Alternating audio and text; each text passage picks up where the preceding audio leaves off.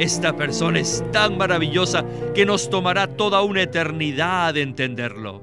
Es muy maravilloso. Cristo es maravilloso. Amén. Él es ambos. Siempre será tanto hombre como Dios. Bienvenidos al estudio Vida de la Biblia con Winnesley. Esperamos que este estudio vida los introduzca en un disfrute más profundo de las escrituras y de nuestro querido y precioso Señor Jesús. Visítenos en nuestra página de internet radiolsm.com y allí podrán escuchar gratuitamente todos los programas radiales del estudio vida. Antes de su crucifixión, durante la última semana que el Señor Jesús vivió en la tierra, había en Jerusalén mucha confusión, tal como existe hoy en día. Había una variedad de grupos y cada uno tenía sus propios conceptos. Esta gente interrogaron al Señor Jesús con el único fin de atraparlo. Pero el Señor Jesús salió triunfante y finalmente cayó a todos haciéndoles la pregunta más importante del universo, que es, ¿Qué piensan ustedes de Cristo? ¿De quién es el Hijo? Y de esta pregunta se trata el estudio Vida de Mateo, que se titula El Rey Celestial es probado y examinado, parte 3. Y con nosotros está el hermano Guido Olivares para analizar este examen que le dieron sus adversarios al Señor Jesús. Bienvenido, hermano Guido. Gracias por haber sido tan amables de invitarme de nuevo al programa. En el Evangelio de Mateo ya vimos que el Señor Jesús pasó la prueba que le hicieron los principales sacerdotes y los ancianos del pueblo. Y el Señor le respondió de una manera muy maravillosa, ¿verdad? Seguro. Es maravilloso ver cómo el Señor pasó la prueba que le dieron los principales sacerdotes y los ancianos del pueblo al contestarle su pregunta. Los principales sacerdotes, los cuales representan el poder religioso, le preguntaron con qué autoridad hacía sus obras, y los ancianos, que representaban el poder civil, le preguntaron quién le había dado esa autoridad. Pero su manera de responderles fue haciéndole otra pregunta. El Señor les dijo, yo os diré con qué autoridad hago estas cosas. El bautismo de Juan, ¿de dónde era? ¿Del cielo o de los hombres? Ellos razonaron que si decían que era del cielo, el Señor les preguntaría porque ellos no le habían creído. Pero si decían que era de los hombres, tenían temor a la multitud, porque todos tenían a Juan por profeta. Así que contestaron que no sabían. Luego el Señor los cayó diciéndoles, tampoco yo os digo con qué autoridad hago estas cosas. Pero el Señor tomó esta oportunidad para contarles dos parábolas. La primera parábola es acerca del padre que tenía dos hijos y la segunda es la del dueño que tenía una viña. Esto lo hizo para hacerles entender que el reino de los cielos sería quitado de ellos y dado a otro pueblo que lo recibiría él. Y esto nos trae hasta la primera parte de Mateo 22. Gracias, hermano. La manera como el Señor manejó todas las preguntas que le hicieron fue que primero los cayó y luego tomó la oportunidad para revelarnos algo del reino de los cielos. Y vimos cómo se traslada del reino de los cielos de los judíos a los gentiles en sus parábolas. Y no hay duda de que al escuchar esta palabra, los fariseos se irritaron. Ahora, la segunda parte del capítulo 22 de Mateo Continuamos con la parte que están en los versículos del 15 al 22, que dicen así. Entonces se fueron los fariseos y consultaron cómo enredarle en alguna palabra. Y le enviaron los discípulos de ellos con los herodianos, diciendo, Maestro, sabemos que eres veraz y que enseñas con verdad el camino de Dios, y que no te cuidas de nadie porque no haces acepción de personas. Dinos, pues, ¿Qué te parece? ¿Es lícito pagar tributo a César o no? Pero Jesús, conociendo la intención maliciosa de ellos, les dijo, ¿Por qué me tentáis, hipócritas? Mostradme la moneda del tributo. Y ellos le presentaron un denario. y les dijo, ¿de quién es esta imagen y la inscripción? Le dijeron, de César. Entonces les dijo, devolved pues a César lo que es de César y a Dios lo que es de Dios. Oyendo esto, se maravillaron y dejándole se fueron. Empecemos el mensaje con Witness Lee. Now we turn to chapter 22, verses 15 through 22. Ahora veamos Mateo 22 del 15 al 22. Here the Lord was standing there. En estos versículos vemos que el Señor estaba delante de ellos para ser probado y examinados. Pero esta vez se unieron dos grupos los fariseos y los herodianos. Y pese a que estos dos eran enemigos, se unieron con la intención de enredar al Señor Jesús. ¿Con qué lo querían enredar? Fue con el asunto de pagar el tributo al César o no. O sea, en términos de hoy, pagar los impuestos al gobierno. El imperio romano con su imperialismo, gobernaba sobre los judíos exigiéndoles que pagaran muchos impuestos. Así que este asunto no agradaba a los judíos. Y por supuesto, por un lado, los fariseos estaban en contra de pagar, y por otro, los herodianos estaban a favor de pagarlo. Así que estos dos formaban dos partidos. Uno se oponía a este asunto y el otro estaba a favor de pagar los impuestos. Ahora, estos dos partidos, que eran antagonistas, se unieron para hacerle a Jesús una pregunta pensando que al responderla, él caería en su trampa. La pregunta que le hicieron fue esta. ¿Es lícito pagar tributo a César o no? La respuesta del Señor Jesús no fue sí o no, sino que les hizo otra pregunta. Dijo, mostradme la moneda del tributo. La moneda con la que ustedes pagan el tributo. Pero con esa pregunta ellos cayeron en la trampa. Le presentaron un denario y luego él les preguntó, ¿de quién es esta imagen? ¿Y de quién es esta inscripción? Entonces le dijeron, de César. Entonces él les respondió, devolved pues a César lo que es de César. Pero el Señor, además, no los dejó con esta palabra, porque él se encontraba bajo dos autoridades. Porque en Jerusalén no solamente estaba el gobierno romano, sino también estaba el templo de Dios. Así que los judíos tenían que rendir tributo a ambos sistemas. Y por esta razón el Señor les dijo que pagaran a César lo que es de César y a Dios lo que es de Dios. ¡Ay!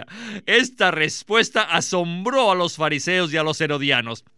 Y ambos fueron derrotados. Oh, el Señor Jesús fue muy sabio.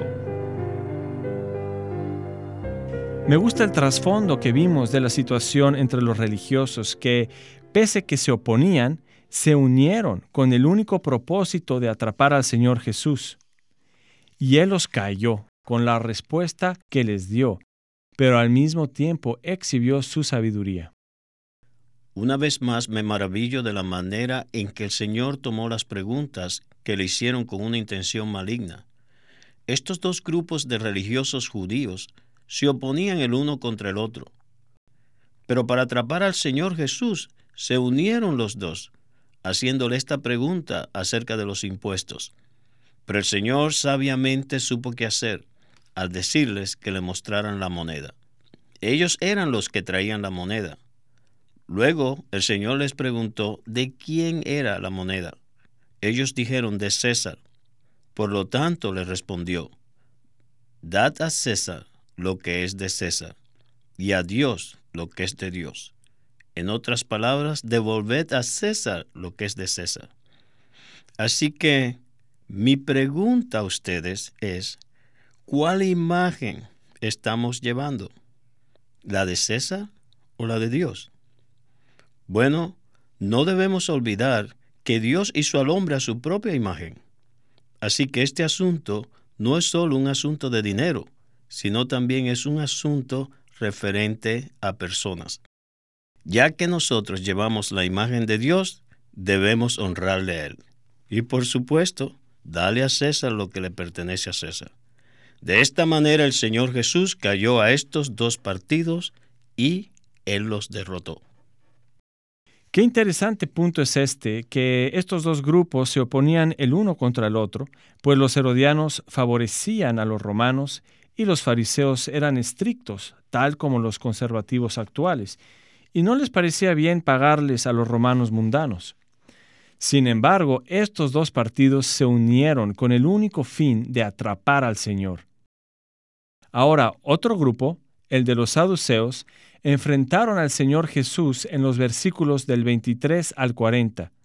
Aquel día se acercaron a él los saduceos que dicen que no hay resurrección, y le preguntaron diciendo, Maestro, Moisés dijo, si alguno muere sin tener hijos, su hermano, como pariente más cercano, se casará con su mujer, y levantará descendencia a su hermano. Hubo pues entre nosotros siete hermanos. El primero se casó y murió, y no teniendo descendencia dejó su mujer a su hermano. De la misma manera también el segundo y el tercero, hasta el séptimo. Y después de todos murió la mujer. En la resurrección, pues, ¿de cuál de los siete será ella mujer, ya que todos la tuvieron? Entonces respondiendo, Jesús les dijo, erráis por no conocer las escrituras ni el poder de Dios porque en la resurrección ni se casarán ni se darán en casamiento, sino que serán como los ángeles en el cielo. Pero respecto a la resurrección de los muertos, ¿no habéis leído lo que os fue dicho por Dios cuando dijo, Yo soy el Dios de Abraham, el Dios de Isaac y el Dios de Jacob? Dios no es Dios de muertos, sino de vivos. Oyendo esto, las multitudes quedaban atónitas de su enseñanza. Mas los fariseos, oyendo que había hecho callar a los saduceos, se juntaron a una. Y uno de ellos, intérprete de la ley, preguntó tentándole, Maestro, ¿cuál es el gran mandamiento en la ley? Jesús le dijo, Amarás al Señor tu Dios con todo tu corazón y con toda tu alma y con toda tu mente. Este es el gran y primer mandamiento. Y el segundo es semejante, amarás a tu prójimo como a ti mismo. De estos dos mandamientos pende toda la ley y los profetas. Una vez más, el Señor Jesús les hizo callar a los fariseos. Veamos la luz que hay aquí para nosotros. Regresemos a Witness Lee. So, the Pharisees Uh, Así que los fariseos y los herodianos fueron derrotados. Y el Señor Jesús seguía de pie enfrente de ellos. De manera que los saduceos se habían enterado de todo. Y quizás se habrían dicho, bueno, los fariseos han sido derrotados, los herodianos también fueron derrotados, y ahora nos toca a nosotros, los saduceos. Entonces, le presentaron al Señor un caso actual, el de una mujer casada cuyo esposo murió sin darle hijos. Y conforme a los reglamentos de la ley del Antiguo Testamento, ella debía ser la esposa del hermano de su esposo. Y luego, si éste muere, igualmente sin darle hijos, se casaría con el siguiente hermano y ocurre lo mismo con los demás hermanos, hasta que llegó con el séptimo y al final ella también murió. Luego, los saduceos le hicieron esta pregunta al Señor. En la resurrección, pues, ¿de cuál de los siete será ella mujer? Ya que todos la tuvieron. ellos creían que eran muy listos, pero el Señor les dijo que en la resurrección ni se casarán ni se darán en casamiento. Otra vez, la respuesta que dio el Señor asombró a este tercer partido, pues los saduceos también fueron silenciados. Hermano Guido, cuanto más tratan de derrotar los religiosos al Señor Jesús, más estancados quedan. Parece que están escarbando un hoyo, el cual se engrandece con cada pregunta que le hacen. ¿Qué nos diría usted de este caso de los saduceos? Esta pregunta que le hicieron los saduceos es insensata, porque puso al descubierto lo egoísta que eran al aplicar las escrituras del Antiguo Testamento, lo cual muestra cuánto estaban errados y engañados. Los saduceos eran los antiguos modernistas, quienes no creían ni en los ángeles ni en la resurrección, de acuerdo a Hechos 23.8, ni tampoco aceptaban los milagros. Sin embargo, la respuesta que les dio el Señor los cayó, pues les dio a entender que ni conocían las escrituras y que totalmente ignoraban el poder de Dios. Necesitamos conocer tanto las escrituras como también el poder de Dios. El Señor les dio a entender que Dios es el Dios de los vivos, para que se dieran cuenta que ellos no conocían la vida. Ya que Dios es el Dios de los vivos, es llamado el Dios de Abraham, el Dios de Isaac y el Dios de Jacob, quienes murieron. Pero esto implica claramente que ellos serán resucitados. Si no hay resurrección, entonces Dios sería el Dios de los muertos. Pero porque Él es el Dios de Abraham, Isaac y Jacob, Él es el Dios de los resucitados. Él es el Dios de los vivos. Esta es la respuesta para el problema que ellos presentaron, pues ni conocían el poder de Dios, ni tampoco entendían el misterio de la vida. Al dar a los saduceos esta respuesta tan clara, el Señor los dejó sin habla. Hermano Guido, después que el Señor silenció a todos los adversarios, se dirigió a los fariseos otra vez con otra pregunta. Leamos cuál fue esta pregunta en los versículos del 41 al 46. Y estando juntos los fariseos, Jesús les preguntó diciendo, ¿Qué pensáis acerca del Cristo? ¿De quién es hijo? Le dijeron, de David. Él les dijo, pues como David en el Espíritu le llama Señor diciendo, Dijo el Señor a mi Señor, siéntate a mi diestra hasta que ponga a tus enemigos bajo tus pies? Pues si David le llama Señor, ¿cómo es hijo suyo? Y nadie le podía responder palabra, ni se atrevió nadie desde aquel día a preguntarle más. Esta pregunta del Cristo es la pregunta de todas las preguntas. Y esta es la pregunta que todos debemos responder. Ahora regresemos a Witness Lee para escuchar la última sección del estudio vida. Then Luego, the Lord dealt with the Pharisees el Señor les hizo una pregunta a los fariseos. and checked them. How do you think about Christ? ¿Qué pensáis acerca del Cristo? It's very interesting. They asked of the Es muy interesante que estos cuatro grupos de personas le preguntaron con respecto a la religión, la política, las creencias y la ley. Pero la pregunta que él les hizo tiene que ver con Cristo. Él es el centro de todas las preguntas y es la pregunta de preguntas. Hoy en día, tal como en los tiempos de antaño, la gente solo le interesa la religión, la política, las creencias y la ley, pero no tienen ni la menor idea de quién es Cristo. Pero Dios se enfoca en Cristo. El Señor les preguntó, ¿qué pensáis acerca del Cristo? ¿De quién es hijo? Esta pregunta ciertamente se refiere a la persona de Cristo, la cual es un misterio. ¿Quién es Cristo? ¿Y de quién es hijo? Bueno, los fariseos eran los eruditos en teología y por lo tanto conocían las escrituras, de manera que de inmediato respondieron, de David. Pero ellos no tenían la visión de que Cristo, aún más, es hijo de Dios. ¿No vieron esto?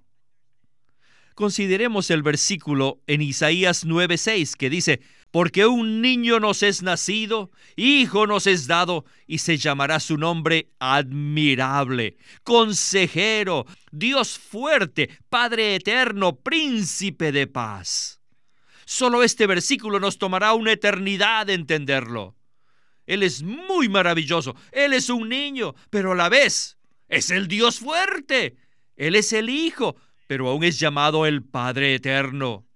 Y su nombre es admirable, Dios fuerte, Yet he's called the everlasting Father. Padre eterno. And he's wonderful. Es admirable, And he is the counselor. consejero, And he is peace. And he is the prince. príncipe de paz. My, ¡Wow! this wonderful person Esta persona es tan maravillosa needs our eternity for us to understand him. que nos tomará toda una eternidad entenderlo. He's too wonderful. Es muy maravilloso. Christ is wonderful. Cristo es maravilloso.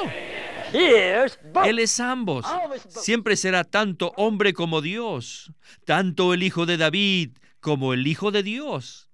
Él está en los cielos como también está en nosotros. Él está dentro y fuera, en lo alto y en lo bajo. Él es lo más grande y lo más pequeño. Oh, Cristo es todo. Así que sí tenemos esta palabra que claramente nos dice quién es Él. Sin embargo, no podemos entenderlo por completo. Sabemos que Jesucristo es el Hijo y que Él es tanto el Padre como el Hijo. Lo sabemos porque la Biblia así nos lo dice, pero no podemos comprenderlo adecuadamente, pues Él es insondable. Pero lo sabemos porque la Biblia lo dice así. Nosotros simplemente creemos todo lo que dice la Biblia. Lo que la Biblia dice, nosotros también lo decimos. Y eso es todo. Así que es posible conocerlo. Sin embargo, esto excede nuestra capacidad para entenderlo cabalmente. Alabado sea el Señor. Él sí es maravilloso. Lo alabamos, lo recibimos, lo disfrutamos y lo experimentamos. Él es precioso. Qué misterioso y maravilloso es Él. De manera que los religiosos se preocupaban por tantas cosas, pero el Señor solo se interesaba en lo que ellos pensaban del Cristo. ¿Quién es el Cristo? Esta es la pregunta de todas las preguntas. Si podemos responder a esta pregunta, entonces llegaremos a conocer a Cristo, aunque no lo comprendamos, pues Él es una persona maravillosa, misteriosa. Nuestro Cristo realmente es todo. Para poder conocerlo, disfrutarlo y experimentarlo, simplemente debemos recibir y creer lo que la Biblia nos dice de Él. Todo lo que Dios se propuso y planeó tiene que ver solo con Cristo. Así que si hemos de disfrutar a Cristo, debemos saber cómo responder a esta pregunta. Él es el Hijo de Dios, el Hijo de David. Él es una persona misteriosa, maravillosa, y todo lo que Él es es para que nosotros le disfrutemos. No hay manera de comprender cabalmente quién Él es. Lo mejor que podemos hacer es repetir lo que la Biblia nos dice. Sí, Él es el Hijo del Hombre. Sí, Él es el Hijo de David. Sí, Él es el Hijo de Dios mismo, a quien David llamó Señor. Qué misterioso y maravilloso es Él. Sin embargo, Él se ha hecho disponible a nosotros para que lo experimentemos y disfrutemos de sus riquezas y su naturaleza divina. ¡Qué infinito es Él! Sí, debemos adorarle, recibirlo, tomarlo y experimentarlo. Él es una persona maravillosa. Él es misterioso, pero nosotros podemos disfrutarlo a cada momento y día por día. Muchas gracias, hermano Guido, por haber estado hoy con nosotros. Gracias por invitarme.